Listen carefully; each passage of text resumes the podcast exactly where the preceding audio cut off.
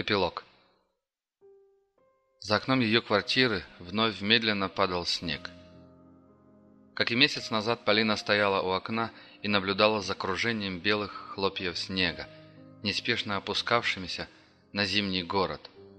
С момента последних событий миновало уже более двух недель, и жизнь, словно река, вновь потекла по знакомому руслу. Но с другой стороны, прежней ее жизнь уже не станет никогда – то, что произошло, навсегда изменило как саму девушку, так и ее отношение к жизни и окружающим людям.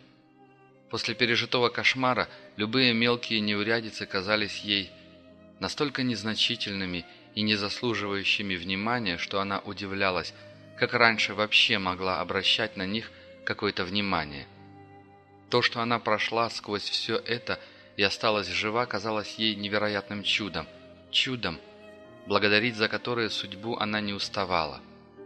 И хотя именно судьба уготовила ей столь тяжелое испытание, она же и подарила ей встречу с человеком, который поистине изменил ее жизнь, с человеком, чей образ по-прежнему являлся ей во снах, и на встречу с которым она по-прежнему надеялась всем сердцем. В дверь позвонили. На пороге стоял капитан Волков. Его правая рука по-прежнему была забинтована и покоилась на специальной перевязи. «Здравствуйте, капитан», — с улыбкой произнесла девушка. «Здравствуйте, Полина», — милиционер улыбнулся. «Только теперь майор». «О, поздравляю». «Спасибо. Разрешите войти?» «Конечно, проходите». Девушка сделала приглашающий жест. «Как ваша рука?»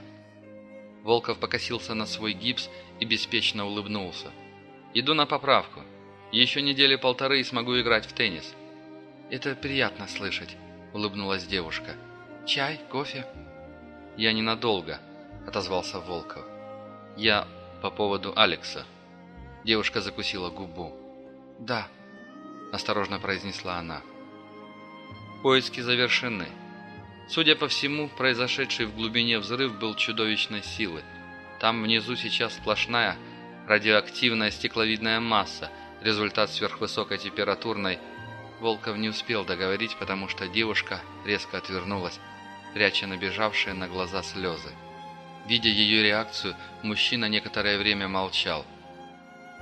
«Алекс официально признан погибшим», – тихо произнес он после некоторой паузы. «Простите, что принес такие плохие известия».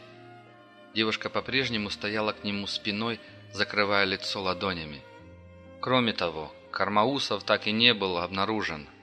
У нас есть предположение, что он мог сбежать. Мы найдем его, это дело времени. Но вам в целях безопасности я бы хотел рекомендовать на некоторое время уехать из страны». Полина не отозвалась. «Еще раз извините за печальную новость. Мои соболезнования». Не прощаясь, Волков тихо развернулся и побрел прочь, вслушиваясь в его удаляющиеся шаги. Полина осела на пол и зарыдала. Реактивный гольфстрим плавно выруливал на взлетную полосу. Полина молча смотрела в иллюминатор на серое полотно аэродрома.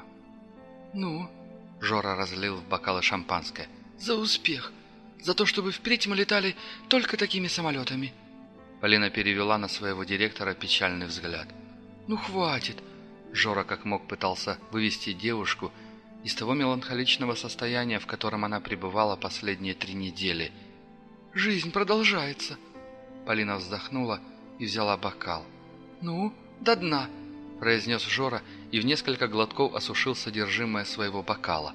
Девушка лишь пригубила напиток, а затем поставила его обратно на столик. «Полина Олеговна», – послышался рядом голос стюардессы, – «вам просили передать лично в руки, когда мы будем уже в воздухе». Жора с подозрением покосился на странное послание. «Спасибо». Полина приняла из рук стюардессы конверт и раскрыла его. Внутри лежала открытка с изображением Большого театра. Сердце Полины забилось сильнее. В открытке были написаны стихи. «Не верь ветрам холодным за окном, не верь слезам осеннего дождя. Согрей меня своим теплом в последний раз, ведь я прощаюсь, уходя». Ты обними меня сильнее, пусть не терзает сердце грусть. нет никого тебя родней, настанет день, и я вернусь.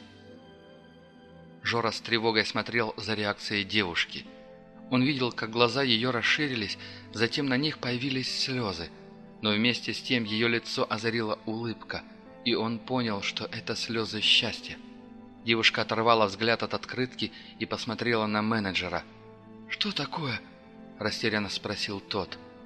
Полина медленно повернула голову и бросила взгляд в иллюминатор, за которым с высоты птичьего полета расстилалась заснеженная громада Москвы. «Он жив!» – прошептала она. «Жив!» Облокотившись об открытую дверь своей машины, Алекс провожал взглядом маленький реактивный самолет, плавно набирающий высоту. Самолет сделал вираж и стал таять в небе. Постепенно он превратился в едва уловимую взглядом точку и, наконец, полностью исчез из вида, но Алекс еще долгое время смотрел ему вслед. Начинался снегопад. Хлопья снега медленно оседали на лице наемника, но он словно не замечал их. «Алекс!» Раздавшийся рядом голос Живунцова вывел наемника из задумчивости – Повернувшись, он посмотрел на стоящего с другой стороны автомобиля сотрудника ФСБ, который также смотрел вслед исчезнувшему в облаках самолету. «Нас ждут дела». Наемник бросил прощальный взгляд в сторону горизонта, а затем кивнул и молча сел в машину. Майор Живунцов опустился в пассажирское кресло. Заурчал двигатель. Алекс включил магнитолу, и салон наполнили звуки гитарных аккордов. И есть чем платить но я не хочу победы любой ценой. Я никому не хочу ставить ногу на грудь. Я хотел бы остаться с тобой, просто остаться с тобой. Но высокая в небе звезда зовет меня в путь.